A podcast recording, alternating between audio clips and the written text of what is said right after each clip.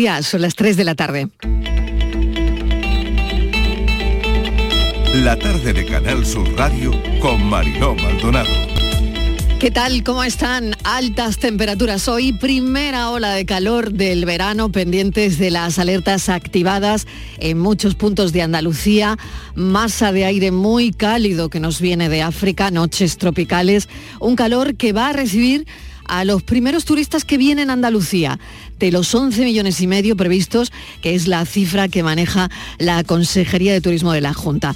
Mucho levante también en las costas de Cádiz y último programa de la temporada. Algún visitante hoy se sorprenderá con la noche de San Juan, así que si tienen la oportunidad de vivir la noche de San Juan en Andalucía, no duden en sumergirse en una experiencia única. El fuego dicen que purifica el alma, que la música nos hace bailar y que la magia de esta noche nos envuelve. Será nuestro tema de café, la noche más corta del año. Recorreremos desde Pulpi a Ayamonte porque en las costas se celebra y mucho.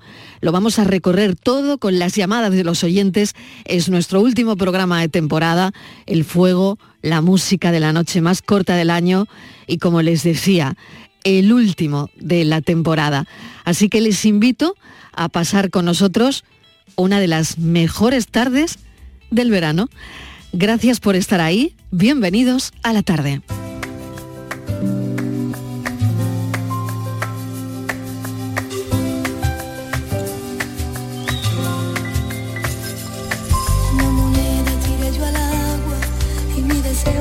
Una moneda tiré yo al agua y mi deseo se enamoraba. Ay, cuando salga la luna nueva, la de San Juan, se encienden los corazones con la candela. La música suena tirititra y el amor me quema tirititra y te muerdo los labios con el sabor de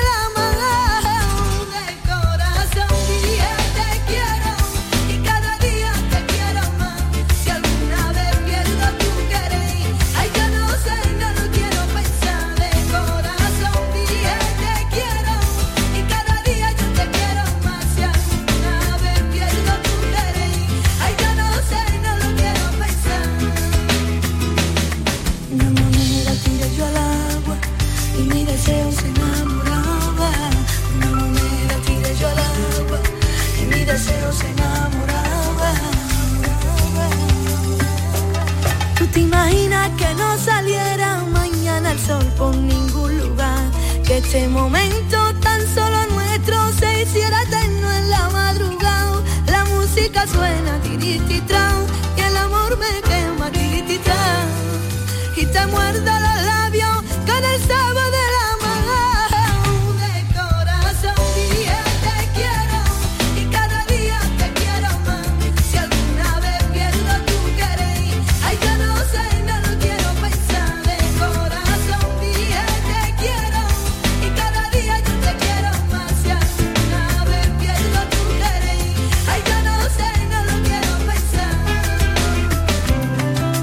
De los deseos hablaremos hoy en nuestro café de las 5 porque es el último programa de la temporada y por qué no hablar de los deseos en este 23 de junio de esa noche que dicen la más corta del verano.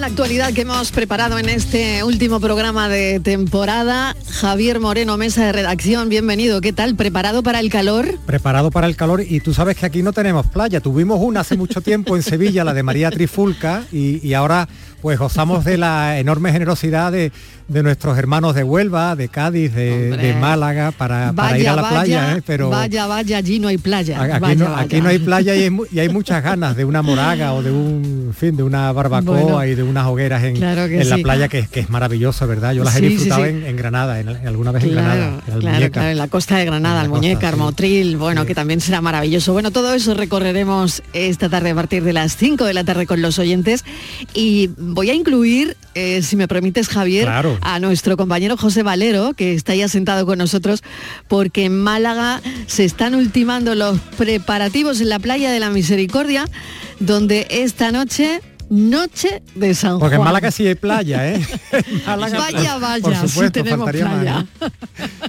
Hola José, José? Bienvenido. Buenas tardes. Allí no tenéis playa aunque tenéis cañas, que está Esa es la broma que decimos aquí. sube, sube, que no se escuche.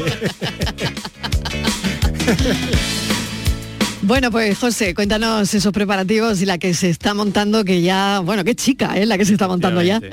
Bueno, pues efectivamente se ultiman los preparativos en la playa de la Misericordia, donde esta noche la fiesta de San Juan, la quema del Juba municipal que este año simboliza el descenso del Málaga. Ay, vaya, otro vaya, otro vaya. Pero bueno, vamos a escuchar, por ejemplo, al autor de, esta, de este Juba, Fernando Wilson, porque él le ha dado una carga simbólica especial. Una vez que se quema ese juga, que se quema ese juga, que, que, ese que cae en un pozo, pues me surja de, de la ceniza, ¿no? Como el ave fénix. Es decir, que resurja el, el, no, porque ha habido, ha habido alguna crítica. O sea, que puede ser que, claro, que, el año que viene cambie la cosa. Efectivamente, un poco a partir de, ahora. De, quemar lo malo, de lo que malo que ha sido el descenso para que resurja como una vez Ya te digo, había habido unas, pocas críticas, sé que, hombre, ¿cómo puede ser que el jugo sea quemar el Málaga? No, no quemar el Málaga no, que resurja como una claro, vez claro. Es que esta noche hay que quemar lo malo Efectivamente. para que salga lo bueno. Efectivamente. Bueno, aquí en principio, por ejemplo, ya hay gente provista con todos los enseres para pasar una noche de San Juan magnífica y si no, escuchen a esta previsora vecina que está desde esta mañana. Aquí estamos esperando para la noche de San Juan. Por los Cuba. Después es imposible. No ve que esto se llena de gente y de mucha gente que viene a ver los Cuba, claro. Entonces nos hemos venido desde esta mañana hasta ya cuando se cuando encarte. Una poca de horas, una poquita, pero bueno, en la playa se hace menos. Sí, ahora montamos carpa, montamos cosas y ya conforme eso va llegando la gente. Un poquito de protección solar también y mucho líquido para hidratarse, ¿no? Claro. No hace la temperatura de Jaén o Córdoba o Sevilla, pero aquí también hace sus 30 buenos grados y la verdad que sí que pega también eh, el calorcito del sol. Bueno, el ayuntamiento ha dispuesto cinco cajas cubas para que los ciudadanos depositen ahí las maderas y enseres que quieren quemar, estarán ubicados en distintas playas y la noche de San Juan arranca en la ciudad a las 10 y media en la playa de Misericordia, donde se ha instalado el JUA de 7 metros de altura, como comentamos. A las 12 de la noche será el espectáculo piro musical, toda la gente pegándose el primer baño y después en lo que ha organizado el ayuntamiento es una duración aproximada del espectáculo piromusical que son 11 minutos a cargo de la pirotecnia del Mediterráneo. Serán cerca de 130 kilos de mezcla pirotécnica. La velada concluirá con nuevas interpretaciones a cargo de la orquesta Ritmo Andaluz hasta la una de la madrugada porque Ritmo Andaluz también está desde, desde las 10 y media de la noche están permitidas las barbacoas, pero no están permitidas las hogueras. Importante eso, José. ¿eh? Hay que dejarlo muy claro. A Teresa mm. Porras, la concejala de fiestas del Ayuntamiento de Málaga barbacoas sí están permitidas hacerla en la playa, pero lo que, no está, lo que está prohibido es hacer fuego directamente y tirar pues eh, el carbón directamente a la, arena o el dejar la basura eh, tirada en la arena. De hecho, fíjate tú lo que, lo que avanza los tiempos modernos, un dron va a supervisar el posible acopio de madera para evitar las hogueras que están prohibidas. Es decir, cuidadito con, con acopiar madera porque el dron te puede señalar a la policía donde está acopiándose madera indebidamente. Se refuerza el servicio de limpieza con un total de 218 operarios que comenzarán su trabajo pobres a las 5 y media de la madrugada. Y además mucho trabajo porque el objetivo es que las playas estén listas para el baño a las 10 de la, de la mañana. O sea que en cuatro horas y media tienen que dejar eso impoluto. En el resto del litoral, por ejemplo, destaca Marbella, donde el ayuntamiento ha autorizado las hogueras de forma excepcional esta noche en cinco playas, entre ellas San Pedro de Alcántara, Nueva Andalucía, El Cable, El Pinillo.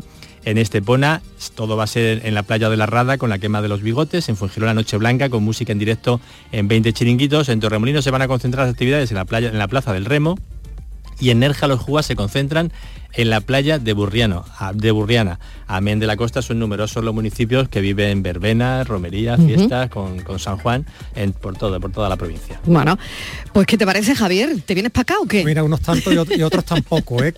Me parece muy injusto todo lo que ha contado José, me parece injustísimo, pero bueno, siempre se puede dar un saltito ¿no? a, la, playa. Vente para acá, hombre. Vente, para acá. hombre, vente para acá. No me lo digas dos veces. Un abrazo. que el verano ya está aquí. Un abrazo, José. Muchísimas gracias. Gracias, un beso. Bueno, pues esto es lo que va a haber en Málaga, que no es poco. Recordar lo que comentaba nuestro compañero José Valero hace un momento, que las hogueras van a estar prohibidas, que vale, que es noche de baños, de barbacoas, de moragas, pero hogueras prohibidas. Y cuidado con el alcohol también. Vamos a un estudio que sube la media de edad de las personas atendidas por Proyecto Hombre, cocaína y alcohol.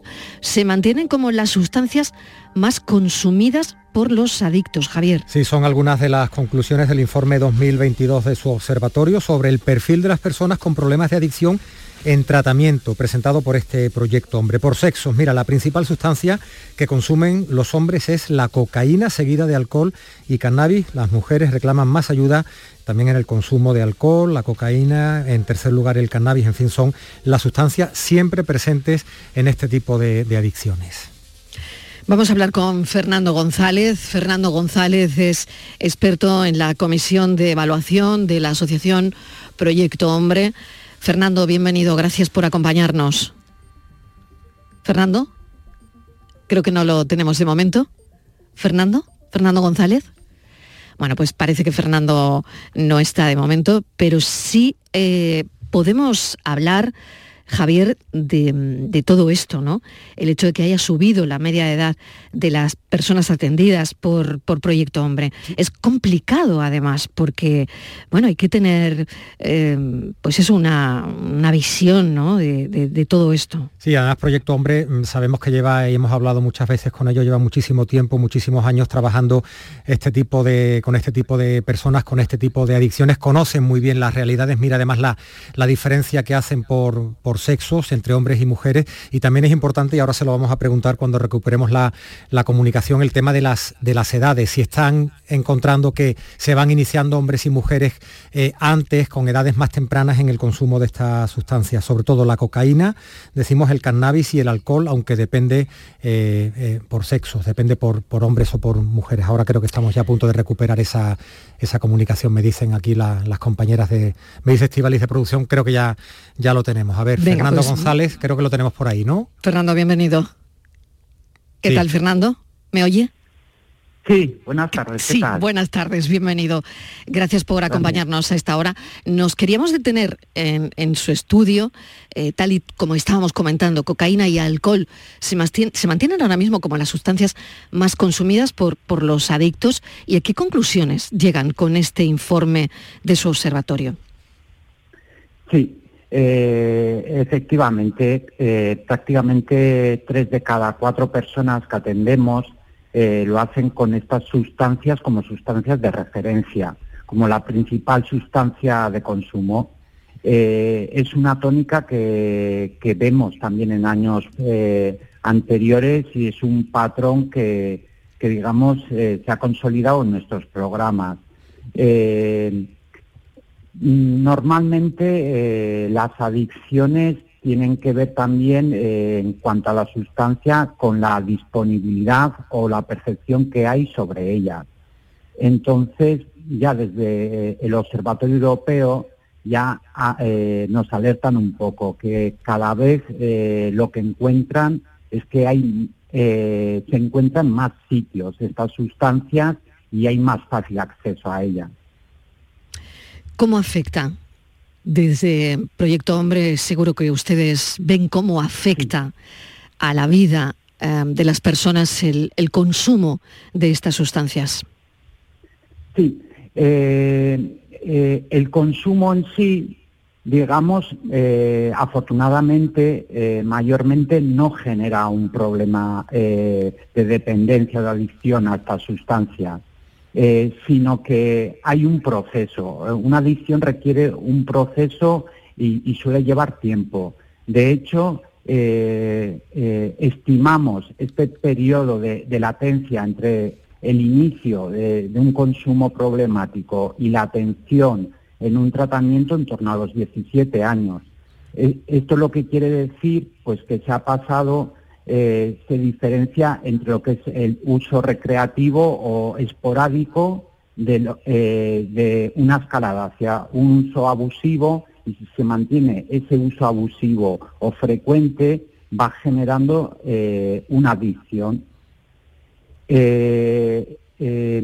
Ah, hemos observado cambios en nuestra trayectoria porque antes eh, las personas tendían a, pertenecer más de eh, ámbitos marginales, más eh, estructuradas, cuando la época de, la heroína, y era como procesos más cortos entre los inicios de consumo y, y la necesidad de tratamiento.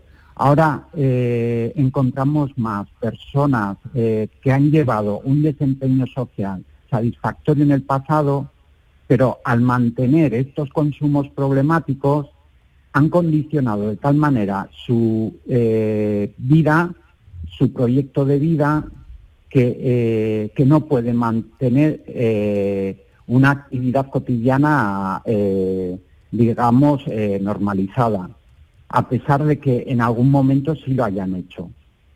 Eso quiere decir ese deterioro, digamos, del desempeño y ese condicionamiento del consumo eh, en el proyecto de vida de una persona. Mm. Quiere decir, señor González, que ya mm, la imagen que, se puede tener asociada de, una persona atendida por proyecto hombre marginal eh, ha ido evolucionando. Ahora, personas de otro perfil social, digamos, de mm, em, profesionales, personas que trabajan en, pues no sé, médicos, abogados, periodistas. Eh, ¿Cuál es el perfil social de la, de la, persona, del hombre o la mujer que, que acude o, que requiere los servicios del proyecto hombre? Eh, totalmente. Eh, es así. Ha habido una evolución muy clara y eh, también ha ido aumentando la edad de las personas atendidas y, vemos que afecta, digamos, a personas de, de cualquier nivel formativo. Son personas que mayormente han estado eh, trabajando, que han tenido un desempeño eh, laboral. Lo único que el mantener estos consumos eh, no, se, no es un equilibrio natural, un equilibrio homeostático que se pueda mantener, sino que llega un momento de tanta tensión que eh, que normalmente el consumo se asocia con otros factores del área de la vida, ya sea sociofamiliar, ya sea laboral, pues que ponen eh, un punto de inflexión de decir, no, eh, no, no, se puede mantener, hay que hacer unos cambios. Es decir, hablándolo, hablándolo claro, alguien que en su ámbito laboral eh, se ve, porque los compañeros o las compañeras lo ven, que, se pasa con la cocaína, que se pasa con, el alcohol, incluso en, el ambiente laboral, y eso al final termina dando la cara asociado pues al estrés, a problemas personales. Efectivamente, eso es. Eh, ya puede ser desde, eh, desde el ámbito laboral, desde el ámbito sociofamiliar, desde el ámbito de salud, eh, y eh, porque hay mucha afectación en la salud mental eh, en personas que desarrollan este tipo de trastorno por consumo de sustancias. Entonces, digamos que hay tantas amenazas potenciales alrededor que es muy difícil mantener este consumo a lo largo de mucho tiempo sin que no haya un desequilibrio que lleve a la persona a, tomar cartas para poder mantener, digamos, eh, sus actividades cotidianas.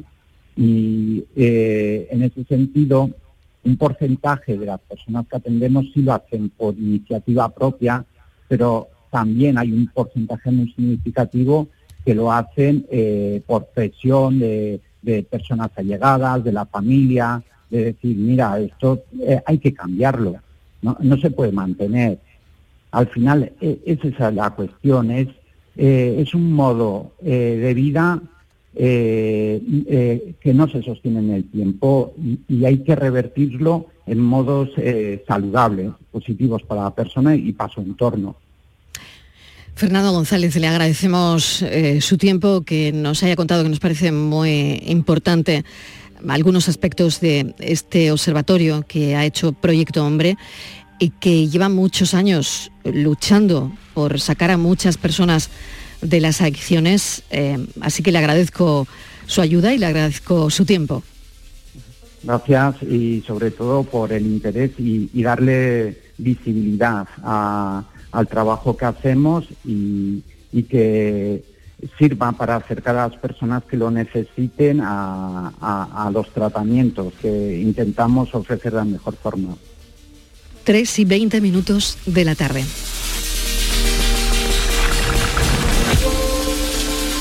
La tarde de Canal Sur Radio con Mariló Maldonado. También en nuestra app y en canalsur.es. Haz tu negocio más rentable con Social Energy. Aprovecha la entrada del verano generando tu propia energía y ahorra hasta el 90% en la factura eléctrica de tu empresa. Confía en el líder del mercado y disfruta de primeras marcas con hasta 25 años de garantía. Estudio gratuito en el 955 44 11 11 y socialenergy.es. Aprovecha las subvenciones disponibles. La revolución solar es Social Energy. Dicen que detrás de un gran bote del Eurojackpot hay un gran millonario. Esto, ¿y detrás de un gran millonario? Pues que va a haber un... Ahora Eurojackpot, el mega sorteo europeo de la 11, es más millonario que nunca. Este viernes, por solo 2 euros, bote de 120 millones. Eurojackpot de la 11, millonario por los siglos de los siglos. A todos los que jugáis a la 11, bien jugado. Juega responsablemente y solo si eres mayor de edad. Yo no soy la chica de la curva pero en la madrugada del 26 de junio me voy a aparecer. Sí, yo, Charo Padilla, de carne y hueso, me aparezco para hacer el Club de los Primeros en el Hacho, kilómetro 110 de la A92, un punto de encuentro de los transportistas andaluces. Ellos van a hacer conmigo el Club de los Primeros y si quieres, tú también. El Club de los Primeros de Canal Sur Radio, con Charo Padilla. Recuerda, el lunes 26 a las 5 de la mañana me aparezco.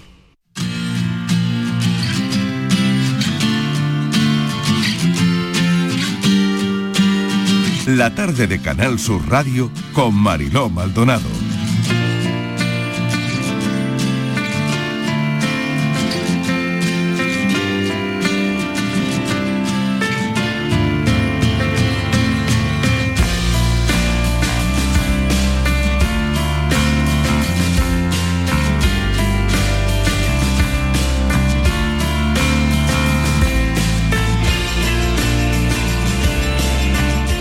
Ayer, jueves 22 de junio, tenía lugar en la Biblioteca de Andalucía de Granada una mesa redonda de autores para hablar del apasionante, aunque a veces lento proceso creativo en la escritura que a mí me parece tan interesante estos días de calor, de ajetreo y cambios de la constante brisa eh, de la actualidad que nos mueve, nos trae también una parada, Javier, y yo creo que necesaria. ¿eh? Sí, ahora que cerramos la semana, que poquito a poco vamos cerrando el mes, Mariló, que vamos cerrando también la, temporada de la, de la tarde, que viene el verano, un descanso, ¿no? Para descubrir quién o qué somos y aquella bella y profunda normalidad que a veces nos trae de cabeza y que siempre anhelamos y que esperamos encontrar en estas semanas que, que tenemos por delante de vacaciones. Para ello, Hoy traemos, Mariló, un compendio de cuentos y relatos donde Virtudes Olvera pone voz a las vivencias y al dolor humano, porque según ella lo importante es no perder la capacidad de emocionarnos y con esto nos regala pájaros mojados en un cable de luz. Vamos a saludarla porque, bueno, yo creo que podemos hablar a esta hora también de cultura, literatura. Virtudes Olvera, bienvenida, gracias por acompañarnos. Muy buenas tardes, un saludo. Un placer tenerte en el, programa. Oye, en este libro vemos que juegas con las emociones, que es importantísimo, todo eso para nuestra vida, para todo lo que hacemos en el día a día. Tú crees que son universales las emociones, ¿no? Pero no sé si crees que varían de una cultura a otra. Yo creo, Mariló, que, efectivamente son universales. Puede haber un, un gran componente sociocultural, a la hora sobre todo de gestionarla, entiendo yo. se nos educa seguramente de forma diferente, ¿no? Hay culturas donde reír y llorar está mal visto, eh, otras donde no lo está tanto, pero en realidad reconocer un sentimiento de amor, de pena, los celos, yo creo que son emociones o pasiones que ya describieron los griegos en su día. Todo el mundo las reconocemos. Quizá la diferencia estribe, como te digo, más en la forma de gestionarla o de enfrentarnos a ella. Pájaros mojados en un cable de luz con todo lo que eso significa. Javier, yo no sé si a ti te ha llamado la atención el título. A mí, bueno, fue lo que más me llamó, ¿no? Sabemos que mm. los títulos de, los libros llaman mucho la atención. De hecho, estaba mirando ahora imágenes del, libro, de esos pájaros mojados, de cualquier pájaro que siempre nos ha llamado la atención cómo se posan sobre, sobre los cables de la luz, los cables. no, no, sé qué, qué, qué quiere virtudes expresar con, con, y, sobre todo mojados. Sí, os cuento, porque es verdad que que en todos los clubes de lectura, en todas las presentaciones que he hecho durante este año, siempre hay alguien que, pregunta por, el título. Pues mira, os cuento. Eh, el título se puso al final, se puso al final. Ahora con el libro nuevo que estoy escribiendo, el título fue lo primero que, vino a la cabeza, pero en este caso el título se pone al final una vez que yo mm, me encuentro con esos 18 cuentos que vas escribiendo, eh, un poco por lo que vas sintiendo, lo que tienes en, la cabeza hace tiempo, y buscaban cuál era el leitmotiv de, de, todos estos cuentos. Entonces me di cuenta de que efectivamente se estaban tratando temas muy reconocibles por todo el mundo, temas muy muy mundanos, quizás temas también incómodos, eh, que a veces no hablamos con nadie, no queremos incomodar a los demás con, con nuestras cosas. Entonces me di cuenta de, mm, efectivamente, em, esos pájaros mojados somos todos y todas, porque la vida a veces viene eh, con tormentas y nos moja. Puede ser una enfermedad, puede ser un, un desamor, un problema laboral.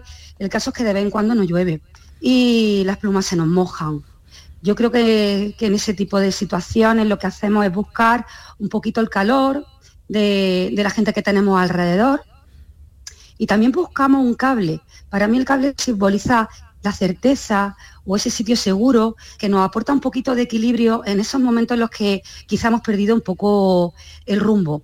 Y ahí, al lado de, de, que nos aporta calor y en ese sitio, que suele ser un sitio muchas veces emocional, no tanto físico, esperemos un poco a que pase el temporal, que se nos seque el plumaje y que podamos otra vez iniciar el vuelo, porque los pájaros estamos siempre deseando volar. Pasa que hay momentos en los que, bueno, hay que detener un poco el vuelo y, pararse.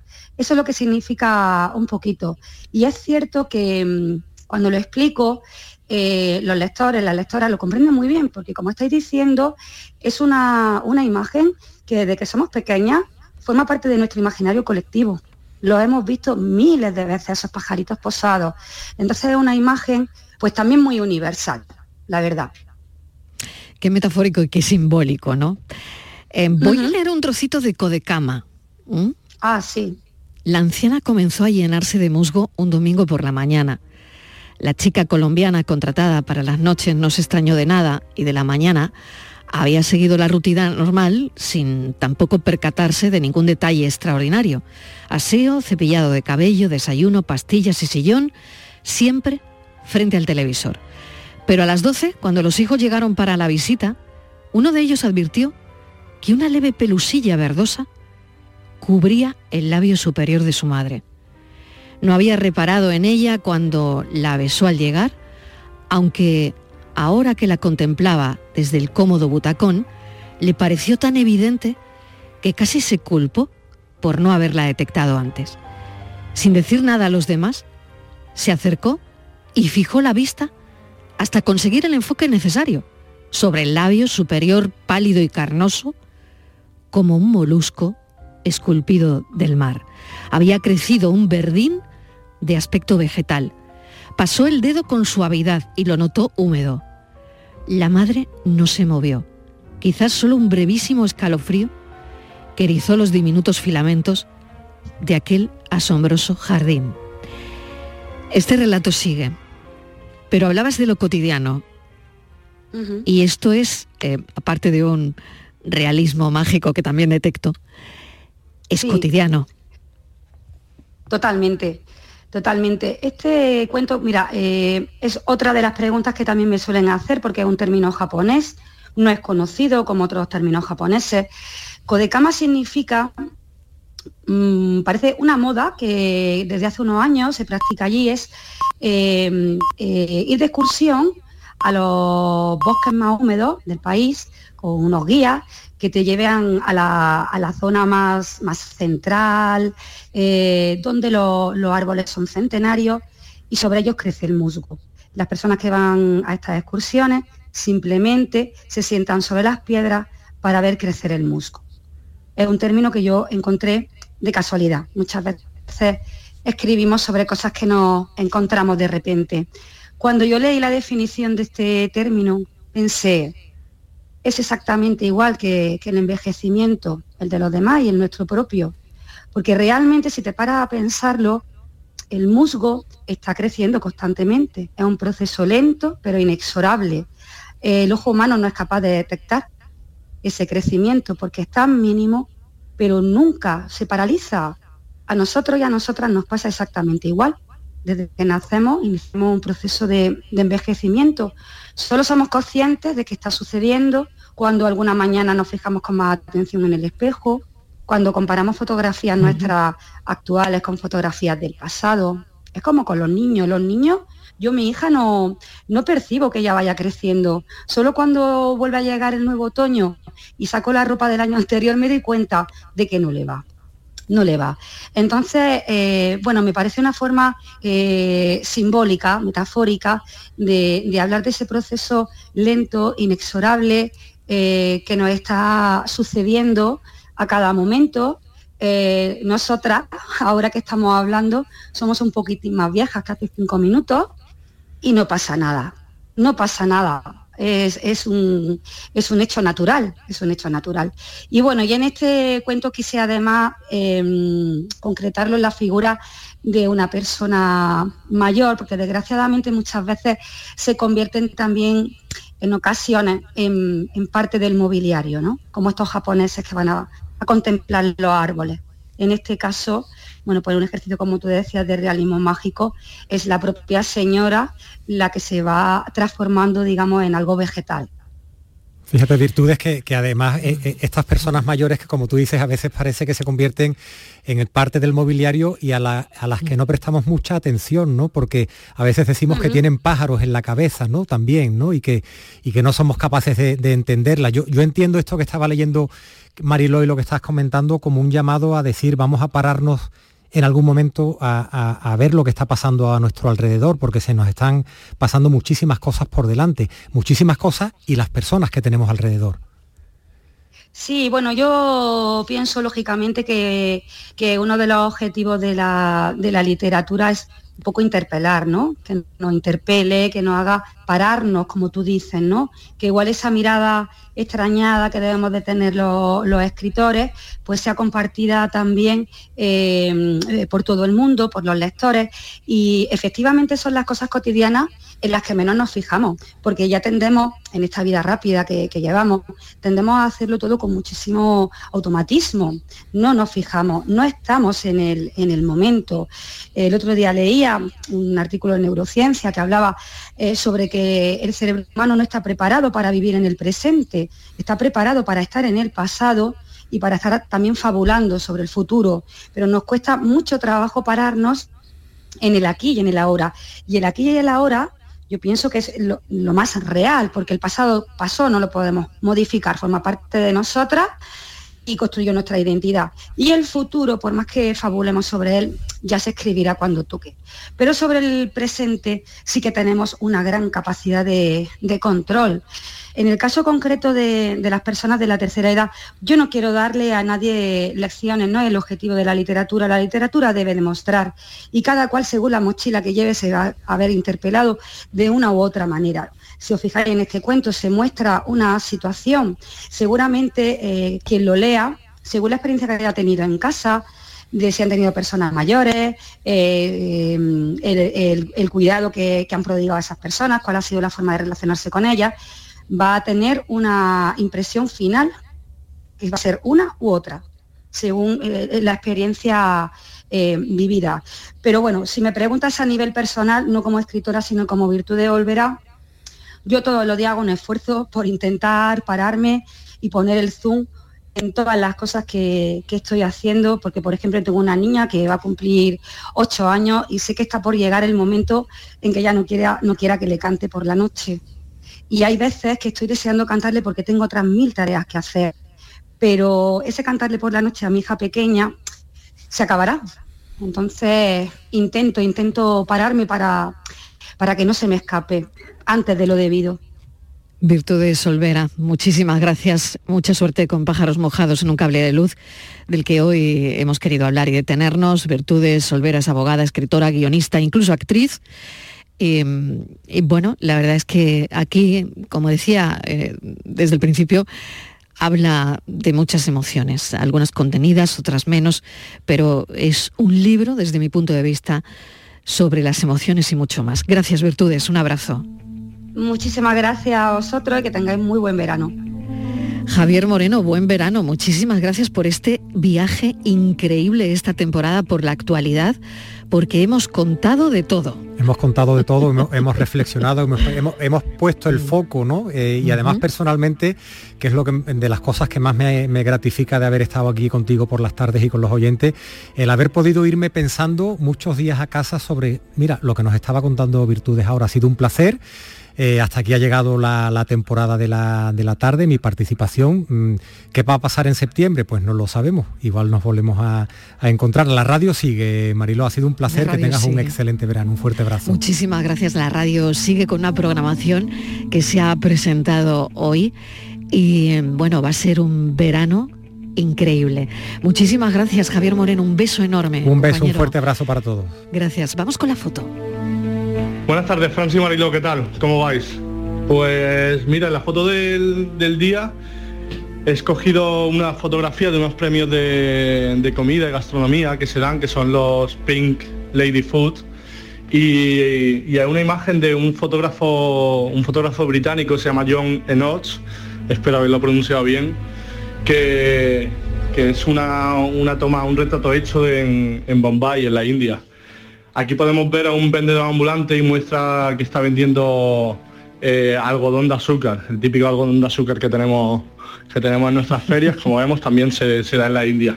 Para mí es un retrato brutal, eh, creo que está utilizando un flash externo a la cámara, que da una luz preciosa, sino también puede ser una, luz que, que, viene de cualquier negocio de la calle o cualquier lámpara, pero para mí es una imagen súper natural que, que ha gastado este gran fotógrafo británico.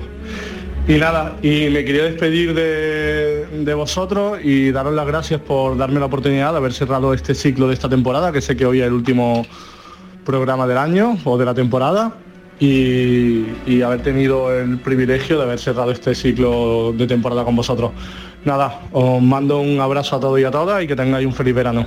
El privilegio ha sido nuestro de escuchar cada tarde a un colectivo que no suele prodigarse mucho en la radio o en las televisiones, por ejemplo, sí en, en la prensa, ¿no? Porque vemos sus fotografías ahora en redes también, pero queríamos escucharlos y eso es lo que hemos hecho cada tarde aquí.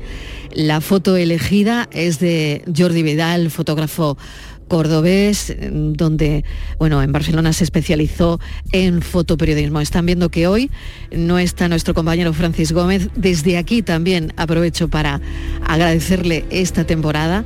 Hoy no puede estar con nosotros, pero todo el equipo le manda un abrazo enorme. La tarde de Canal Sur Radio con Mariló Maldonado. También en nuestra app y en canalsur.es. Canal Sur Radio, Sevilla. Bienvenidos a Sacaba. Mil metros de electrodomésticos con primeras marcas. Grupos Whirlpool, Bosch y Electrolux. Frigoríficos, lavadoras, hornos, vitros. ¿Quieres más? Aires acondicionados, aspiradoras, pequeños electrodomésticos. Y financiamos en 12 o 20 meses sin intereses solo tú y Sacaba. Tu tienda de electrodomésticos en el Polígono Store en calle nivel 23. Ven a ver nuestra exposición y sus 25 años de experiencia. Sacaba. Si buscas coche de segunda mano a buen precio, solo hay dos opciones. O durante meses buscas y rebuscas coche entre familiares y amigos, bicheas por cientos de webs, seleccionas, clasificas y quedas para ver un coche, dos coches, muchos coches. Buscas mecánico para que mire motor, frenos, transmisión, ruedas y lo que haga falta. Negocias con el dueño con pinta de pirata. Lo compras, lo arreglas, lo pintas, lo limpias, buscas un seguro, una garantía y cruzas los dedos. O haces todo esto, o simplemente vienes a Driveris y te compras el coche que te gusta al mejor precio. Del resto, nos encargamos nosotros. Driveris, vehículos de ocasión de verdad. Cinco océanos, lo mejor en congelados. Hasta el 4 de julio, en Cinco océanos Sevilla, pechuga de pollo a 4,80 el kilo y lomitos de salmón salar a 6,95 la bolsa. Variedad, calidad y servicio al mejor precio. Pescados, mariscos, carnes, verduras, frutas. Cinco océanos, en Triana, Cerro del Águila, Pino Montano, Montequinto y Dos Hermanas. Cartuja Oposiciones. Consigue ser funcionario y soluciona tu futuro. Todas las especialidades de secundaria y magister, justicia, prisiones, administrativo, auxiliar administrativo, grupos para el Estado y para la Junta de Andalucía, clases presenciales, a distancia de manera simultánea o en cualquier momento a través de nuestra plataforma. ¿Quieres ser funcionario? Juntos lo vamos a conseguir. Entra en cartujaoposiciones.com. Este verano, Canal Sur Radio sigue contigo. La noche más hermosa, con Pilar Muriel, te acompañará en las noches del viernes y del sábado. Y en las mañanas de los fines de semana, días de verano con Rafa Cremades. Además, las noticias, deportes, en ruta, carrusel taurino y una selección de los mejores programas del grupo de emisoras de Canal Sur Radio como Tu vida es una canción, La Boardilla Vienes, Andalucía Nuestra, La Hora de Canal Sur Podcast y por supuesto el show del comandante Lara. Tu verano en Canal Sur, la radio de Andalucía. La tarde de Canal Sur Radio con Mariló Maldonado.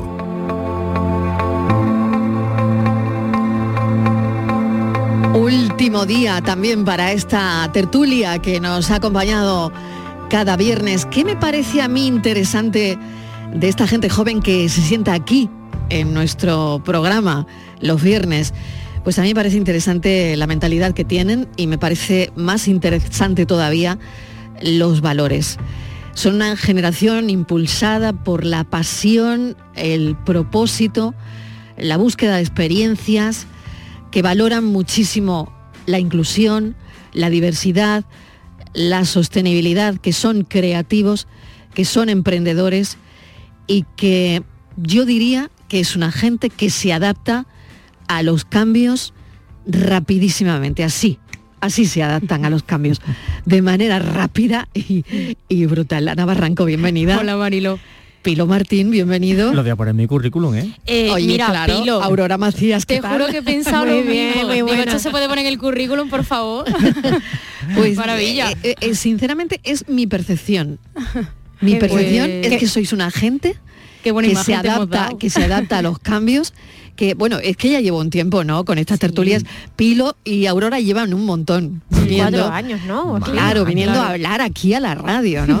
y yo que, creo que eso te da te da para conocerse un poquito, nos da para conocernos, ¿no? Y echarnos de menos ¿eh? en verano, que nos y echarnos de menos. en verano, ¿no? Aquí hemos tenido debates enriquecedores, abiertos. Bueno, la semana pasada Pilo nos traía a los chavales de la EBAU. Mm. Eh, en fin, no sé, todo ha sido enriquecedor. Han sacado buena nota para la gente ¿Han sacado buena nota? Sí, sí, sí. Para la gente que bueno, Última actualización. Beltrán ha sacado un, de los chavales de la EBAU. Sí, sí, ha sacado un 10 y pico largo que le vale para entrar y, y Natalia un 13 o sea que muy bien. Natalia un 13, madre mía. Qué bien. Pues qué bien, enhorabuena eh, para ellos.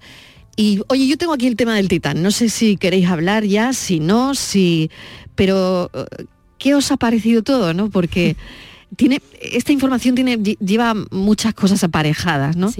Em, yo ayer lo hablaba con un profesor de filosofía Mm. Siempre buscamos un experto, sobre todo cuando algo puede parecer que tiende a lo demagógico, ¿no? Como sentirnos más eh, dentro del titán que dentro de una patera, ¿no? Mm. Y por qué una información desplaza a otra de esa manera, ¿no? Mm. Ana, yo no sé si tú has llegado a alguna conclusión con esto o, o le has dado alguna vuelta. Bueno, vueltas sí, pero porque realmente yo no, había sido consciente de que, de que, bueno, pues al final nosotros los jóvenes nos informamos mucho por Twitter y entonces pues estaba una de estas mañanas en la oficina, en mi trabajo, entonces pues una compañera mía me enseñó una imagen que comparaba precisamente esto que tú decías, ¿no? El, hecho de que se ha hecho una cobertura mediática brutal del tema del titán, sabemos, o sea, eso también es una cosa que me llama mucho la atención, sabemos la vida de estas personas, incluso qué les ha llegado a motivar a montarse en el Titán, de hecho hay una, una de las pasajeras que era familiar, si no me equivoco, de dos pasajeros del Titanic. Bueno, ¿sabe? les ponemos cara, les ponemos características, les ponemos personalidad, ¿no? Y luego me enseñó en esa propia imagen que venía otra que era de, pues, de lo que ha pasado en Grecia hace unos cuantos días, de la o en la ruta de Canarias. O en la ruta de Canarias y que mm, literalmente eran personas que estaban en la superficie, estas personas del Titán a 4.000 metros y que se podía haber salvado ¿no? a los de la superficie. Ni siquiera los conocemos, ni siquiera les ponemos cara, simplemente decimos pues que han muerto X personas. ¿no? Entonces es como que en cierto modo es súper hipócrita por nuestra parte, ¿no? De decir, ¿por qué unas vidas valen más que otras? Entonces yo creo que ese debate ha salido mucho y, y en cierto modo yo tampoco me voy a poner aquí en modo Gandhi ni Madre Teresa de Calcuta porque no lo soy en absoluto. Porque es cierto que cuando has dicho tú, me siento más en el titán, me podría sentir más en el titán que una patera. ¿Por qué más que un migrante? O sea, somos nosotros mismos, ya no los medios, que siempre se nos critica a los periodistas, que tenemos mucho sesgo, que ya no solo eso, sino el hecho de que nosotros mismos decimos, uy, el titán, qué curioso y al final le damos mucha más voz y mucha más importancia a eso cuando están muriendo miles de personas todos los días en el océano. Pilo, ¿a ti qué te parece? ¿Qué te parece el debate? ¿no? ¿Qué, te parece que esto haya saltado además eh, como un resorte? ¿no? Yo voy a darle la vuelta en realidad, ¿eh? porque voy a, bien, ver la, parte buena de esto, ¿eh? que es que eh, bueno, a, ver, el Titán, aparte de ser una tragedia humana, que lo es también, y hay cinco vidas, y que no hay que perder de vista eso, ¿no? Hay que perder de vista, claro, tengan el dinero que tengan y todas estas Por supuesto. Que, claro, que la comparativa muchas veces no, debe ser a menos, debe ser siempre a más. Lo digo porque muchas veces hay gente que dice, ah, que, que, les den por saco, que los dejen allí morir, ¿no? Y dice, no, no, no se trata de eso, se trata de, al revés, de no dejar morir a nadie en el mar. A nadie, exacto. Exactamente, ¿no? Y, después hay otra cosa que me ha llamado mucho la atención también, que es que cada vez que he visto comparativas de esta, la última la vi en, Es decir Diario, porque esto en LinkedIn, bueno, esta es otra, otra de las perspectivas, ¿no? La gente que caza likes ¿no? De, todo esto. ¿no? Y esta imagen se ha repetido mucho de, de la comparativa entre una tragedia y otra y lo que me sorprendió en el artículo de Decir Diario fue la, tremenda polarización de los comentarios. O sea, de que en el momento en el que tocas inmigración, de repente ya saltan resortes partidistas, saltan resortes polarizados y ya no, todo es como, eh, no sé, paradigmas, ¿no? O sea, proclama que, han escuchado la gente una y otra vez. Yo creo que hay que salirse un poco de eso también. Pero saliéndome de esto, mm. yo creo que mm, aparte de la tragedia humana, es una tragedia, o sea, es un reto científico. O sea, es una cosa nueva, es un reto de exploración. Eh, y, después tiene una cosa que, voy a decir que es dura de decir, pero yo creo que nos da menos pena el titán que, ver una patera. Y tú estás comiendo y estás viendo lo del titán y lo estás viendo como si vieses un thriller. Y porque al final porque sabes que la gente que iba allí conocía los riesgos porque son cinco multimillonarios, por lo que sea. ¿eh? el tema. Que pero, a, lo mejor un pensamiento muy básico, ¿no? Pero que no, pero en cierto modo te, tú te para el fin de cada uno. Lo que quiero decirte es que uno es por ocio y en cierto modo, aunque alguno buscaba pues arraigarse un poco a ese pasado, a esos familiares, ¿no? Pero es que los otros la aventura buscan, también buscan una salida claro por eso digo que nos sentimos más pero, es buscar una aventura es un pensamiento muy básico ¿eh? puede ser pero es lo que yo pienso sí es buscar una aventura y otra cosa es buscar una salida para la vida no no lo sé es verdad que también puede eh, ser, no sé. Eh, habría que poner eso sobre la mesa. Te sientes más responsable y te incomoda mucho más verlo. Y al final tú tienes, esto es un mundo de la atención, ¿no? Y al final tú, la gente, eh, pero yo lo entiendo también a, un ciudadano normal que nos está escuchando hoy la radio, que sale de trabajar, que está cansado, que llega a final de mes como llega y que, claro, llega a su casa y ve una tragedia que le duele, porque sé que le duele a la mayoría de la gente que ve la televisión, porque si no, no sería empático, ¿no? Y tú no quieres verlo como, como, el, como el morbillo que te da el titán, ¿no? O sea, esto es como, ha sido como un gran hermano. Y lo otro no se puede, no se puede dar a explicar ese morbo, ¿no? Porque el otro no tiene morbo ninguno, o sea, el otro es dolor y dolor y dolor. Entonces yo cuando la gente dice es que hay cosas que no nos importan, yo creo que no las vemos porque nos importan más de lo que creemos, o sea, porque nos duele, que, es hipócrita, por nuestra parte, por supuesto. Sí, pero al final te expones a algo mm. que, en lo que notas un sufrimiento. Es que a mí la no me parece comparable, es que no es el mismo contexto. Mm, no, no, no puedes eh, eh, equilibrar las vacaciones de unas personas, porque al final son unas vacaciones de unas personas, que claro, lo que pasa es que están al nivel de esas personas, que ojalá, eh, seguramente ellos iban a ver el Titanic con la misma ilusión con la que yo me voy a ir a la playa dentro de dos semanas. No sé si me explico. No puedes comparar esa circunstancia con una circunstancia de, necesidad extrema y, de sufrimiento total. Es que es demagógico, ¿no? Lo siguiente. Que, no nos gusta verlo. Y, lo que habría que plantearse, porque esto es con la atención mediática, ¿eh? lo que sí que habría que criticar es decir, ostras, se han puesto todas las facilidades del mundo para rescatar a unas personas de forma institucional, ¿no? Con medios. Esto es diferente. Y, 15 horas, y, 15 horas en la ruta canaria, y en, el otro en una patera, estaban en la superficie. Esto no había que, bajar, no había que bajar 4.000 metros, estaban en la superficie. La atención 15 horas hasta que hasta que se pincha la balsa. Más responsables Aurora, eh, exacto, ¿qué piensas de eso? Pues eso, que nosotros somos responsables al final de que esa cobertura mediática sea posible, de que, de que los gobiernos, por no ser juzgados, se vuelquen, de que los recursos y los medios estén ahí. claro, que si, lo recogía que si lo recogía Marruecos, que si lo recogía España, que si estaban en tus aguas, que si estaban, que si es competencia tuya o mía, pero son vidas humanas. Son vidas. A ver, no está mal tampoco que con este debate aunque es cierto que estoy de acuerdo porque no, no lo había visto tanto desde esa perspectiva de que es cierto que al comparar el tema del titán con el tema de las pateras, pues también se está haciendo mucho morbo de todo el tema del sufrimiento de estos migrantes y como de que parece que nos ponemos la medallita de buen ciudadano si decimos qué pena. ¿no? Y en realidad no, a lo mejor no hacemos nada. No hacemos nada.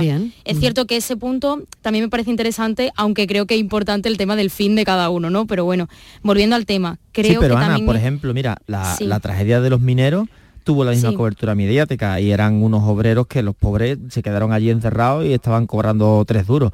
en Chile, claro, pero fíjate, pero fíjate, ahí sí lo veo en Málaga cuando pasó lo de Ahí sí lo veo por una parte de vida y, lo de Yulen también, bueno, que hemos hablado del documental estos días también. O sea, que yo creo que hay cosas que nos llaman mucho la atención, la agonía del tiempo. Inusual, y por inusual, porque al final esto es un caso raro que dentro de la tragedia está romantizado por la, implosión, ¿no? No habíamos oído hablar de esto de, la implosión de un submarino y de y no habíamos visto infografías y ahora mm. las conocemos todas, ¿no? Claro, claro, que mm. conocemos datos técnicos de cosas que no, o sea, yo es la primera vez en mi vida que he leído sobre cómo funciona un submarino, cuánto puede bajar, no puede bajar, cómo podría implosionar, cómo no. Exacto. que al final es una fuente de, información muy inusual y que tiene un atractivo lógico más allá de, la tragedia. Claro, claro, obviamente, pero que aparte que no deja de, o sea, que tampoco me voy a poner yo aquí a darle la vuelta a, porque yo misma he dicho, no todas las vidas valen lo mismo yo no voy a hacer, no voy a darle la vuelta para que decir que la de los millonarios vale menos. Es obvio, lo que pasa que no me eh, es que no es una cosa que no siento que pueda defenderla. O sea, te quiero decir, puedo entender que mm, esa persona a lo mejor, pues por el tema de cuando escuché el, tema de esta mujer que era nieta de dos que de dos pasajeros del Titanic, pues como que le vi más esa parte sentimental y dije, bueno, pues a lo mejor puedo entender que para entender su pasado y entender su historia, esa mujer lo necesite. Bueno, pero ¿y por qué pero sigo pensando que la curiosidad de otra persona que iba con ella? O sea, cada uno Claro, pero es obvio, pero sigo pensando que, que, no sé, yo, mm, a mí es que no, es cierto que me parece que se ha hecho morbo de todo, pero que, y bueno, y volviendo a otra cosa que, quería comentar también, que creo que, bueno, que mm, después de toda esta parte de morbo y de atención mediática, que atendemos más que menos, también creo que está bien porque se está hablando de inmigración y de, y creo que, bueno, eso no es malo tampoco. Y Decir que es que a nivel, lo que hacemos en la frontera es, a, a ver, nos lo repartimos a ver quién se lo queda, porque yo no me lo quiero quedar ni tú tampoco, a ver qué acuerdo llegamos. Y estamos jugando con vidas de personas. Y, no solamente se habla, se habla de exploración, que yo creo que es una cosa que se habla o menos. Bueno, también, también es interesante, pero muy de acuerdo. Claro, técnicamente lo que hacía esta empresa parece que era una chapuza porque tenían un mando barato, pero es un, milagro. Es un, casi un milagro, ¿no? Y es, muy experimental y es gente que... Yo, a ver, el ser humano es el único animal que hace planes pensando que no va a morirse nunca esto es así. Claro. Entonces cuando haces algo que ya conoces, quieres más, quieres más. Para Ana, para mí, para Aurora, para cualquiera que nos esté escuchando, esto es, tú dices que yo, yo voy a, bajar en un tubo metido, que es como una tubería de grande. que, voy a ver, que voy a ver nada y menos por un, que, no, que no voy a ver realmente una foto borrosilla. El Titanic. Claro, que lo voy a ver peor que en YouTube. el selfie es borrosillo, claro. tú dices, Ana. Y no sé, no sé yo. Y solo tiene una ventana, es que solamente se veía por pantalla. Una ventana, o sea, se ve por pantalla. claro, pero al final, ¿por qué no montamos una atracción de la feria o de un parque de atracciones que también sabemos que pueden haber accidentes. Pues, esa su feria, también, claro. nos da también esa adrenalina que no tenemos en el día a día, también puede ser. Igual que el que escala un 8.000. Es como 250 mil dólares por eso, señor. Pues bueno, ese dinero es suyo, yo lo entiendo, pero... Bueno, cerramos aquí el asunto porque quiero lanzar una pregunta. ¿Qué tarea le pondría un joven millennial a uno no joven durante el verano. Esto es como los cuadernillos de verano, ¿no? te lo iba a decir, digo, a ver qué deberes, deberes. A ver, a ver qué surge aquí. que tienen que ser cosas que no te gusten, pero que te hagan bien. No lo sé, no lo sé. ¿Vosotros qué tarea venga, pues yo nos pondríais? Eh? Nos pondríais. Yo no dos, soy tres, millennial. respondo otra vez, ¿eh? ¿no? Venga, venga, a ver. Yo- a ver qué se os ocurre. Yo primera, cógete una mochila y vete por ahí a una ciudad que no conozcas. Y si quieres sacar Vale. sobresaliente, de Interrail. Te coges y un me llevo a los niños, Pilo. Los niños hay que dejarlos en algún sitio. Los pliega y los mete en la mochila, no, Mariló. No lo incluyo, vale. No, los niños están Bueno, bien. La, la primera tarea es regular pelo, pero Mira, bueno, a mí hay una bueno, cosa que han primera pedido. tarea que le pondría un millennial a una persona como yo, por ejemplo, o como usted que escucha la radio y que no es ya precisamente joven. Pero con- ahora, los trolleys están prohibidos, ¿eh? Ruedas no. Claro, o sea, claro. Mochila. prohibido, o sea, tengo que llevar la no vale. mochila. Mochila, dos camisetas, Mochila un al hombro, a la y para. Hay que Venga, ser ágil. mochila al hombro eh, y un interrail. Otra, Aurora, Venga, Ana. yo venga. mm, la tengo fácil. Venga, Aurora. Yo, Sí, como mínimo, todavía. a un festival. Y ya para matrícula de honor, acampada. O sea, al camping del Uh. festival. O sea, que me Festival fuese al camping de un festival de música. A la supervivencia eh, total ya. A ver qué, fe- qué festival. Sin batería de uno. móvil. Re- sí, sin batería de móvil, vale. Eso sería interesante. Eh, recomiéndame uno. A ver. Yo para matrícula de honor algo que sea con trap. Y si puede ser Con del trap. maestro Benito de Bad Bunny, que, hombre, Aquí en hombre, Andalucía ya- tenemos Bad mucho, Bunny. ¿eh? Espérate, Que a ver vaya si- que me a ver lleve. si Fran encuentra algo. Tenemos este verano muchos festivales. A ver si por Fran aquí. tiene algo de Bad Bunny por ahí. Y, bueno, Ana, hay mucho festival por aquí, como ¿no? tenemos Bueno. temporada con Bunny Sí. ya, vamos. Oh, hombre, claro, totalmente. Bueno, yo voy a decir una cosa que van a Yo- criticar un poquito la gente. Venga, Yo a ver, a lo voy a decir, lo voy a decir. dilo, dilo. porque ha Suéltalo, coincidido, suéltalo. ha coincidido en mitad del verano y es un poquito la palabra que empieza por P, que no la voy a decir porque es una palabrota y estoy en la radio. Pero que hay que ir a votar. Ya está. Ah. Hay que ir a votar y tenemos que votar con cabeza Yo y que no votemos el esa voto útil, tarea no que me, lo la ibais a, no me la ibais a contar. Que pensemos quién nos gusta Es y que quién eso tiene no valor. tanto, ¿no? Y quién tiene esos valores y eso tal que nos representa. Esta es la asignatura María. Mariló, que la gente esta la joven fácil. que la gente Esa joven pensamos María. mucho aparte de la parte más económica y de la parte que obvio que tenemos que llegar a fin de mes que no sé qué la gente joven también pensamos mucho en valores yo creo que eso es guay también bueno aquí va Bunny ya me callo porque el rey No, que que el rey del trap por favor que suene que muy suene interesante lo que estabas diciendo, Ana, ¿eh? O sea, Sí, bueno. Ana recomienda un ejercicio de qué Para- valores representan los partidos vot- que vota el partido que queremos dentro votar de un mes. literalmente en mitad de, en ¿eh? mitad del verano de un fácil, mes, difícil, ¿eh? 23. sí Dentro de un mes. Pantaloncito corto, abanico en la mano, un ventiladorcillo de esto que se han puesto mucho de moda y ya está. Nos vamos, fresquito. Votamos y a la playa. Pues mira, yo creo que la siguiente que he pensado está, reflexionada- está relacionada con eso. Venga, muy bien. Porque es un maratón de series. Y si quieres matrícula de honor, de anime. Que esto Guau. yo sé que hay mucha gente que va a decir, ostras, son un poquito para niños chicos. No, no, una que se No, llama no, no, no. Death Note, que va de un chaval que se encuentra un cuaderno en Bueno, el que bueno. cuando apunta un nombre, esa persona muere automáticamente. Mitiquísimo ese, pero muy bueno, muy bueno. Y a ver qué hace, porque se cree Dios e intenta arreglar la sociedad. O sea que ahí os la dejo, ¿eh? Esta hay que verla, ¿eh? A todo el mundo que yo he obligado a ver anime, después se ha Recomendación enganchado. para el verano. Recomendación, vale, recomendación. Aurora, Pues- aquí tienes a Bad Bunny, que tú te creías que no iba a sonar en la radio. Mira, mira, que me voy de festival, ¿eh? Que me voy contigo de festival, Aurora, que nos vamos las dos, ¿eh? Por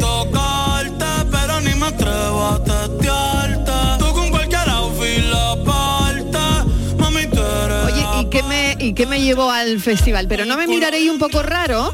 Eh, Nada. no, no lo sé. dirán, ¿Qué va? ¿y Un esta- y poco de que viene? purpurina, ¿Y estrellita. esta a qué viene? ¿Y Ahí está. que viene aquí al festival de Bad Bunny? No lo nada, sé. a A ver, esto no. Aurora, ¿tú qué dices? Esto no dice Filo, totalmente. ¿eh? Yo creo que tenemos menos etiquetas los jóvenes respecto a, a vosotros que vosotros con respecto a nosotros. Acogemos a cualquiera, de verdad. De hecho, casi que un aplaudiríamos.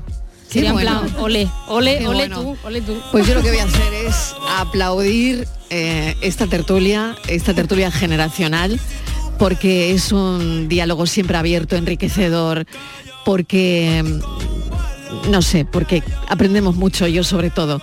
Así que muchísimas gracias por esta temporada, Pilo Martín. Gracias. Gracias a vosotros, a que Aurora. Macías, fuerte aplauso para Aurora. Nos Ana Barranco. Ana, mil gracias. Muchas gracias. Otro aplauso fuerte.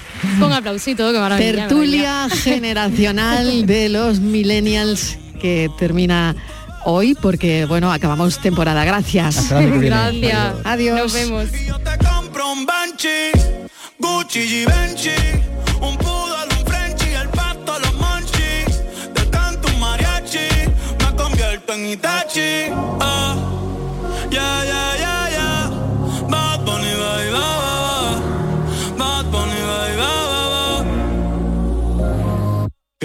Que oase kusu chitai. Demo nata toda Doko ni maska Doko ni maska Que wase kusu chitai Demo nata toda Doko ni maska Doko ni maska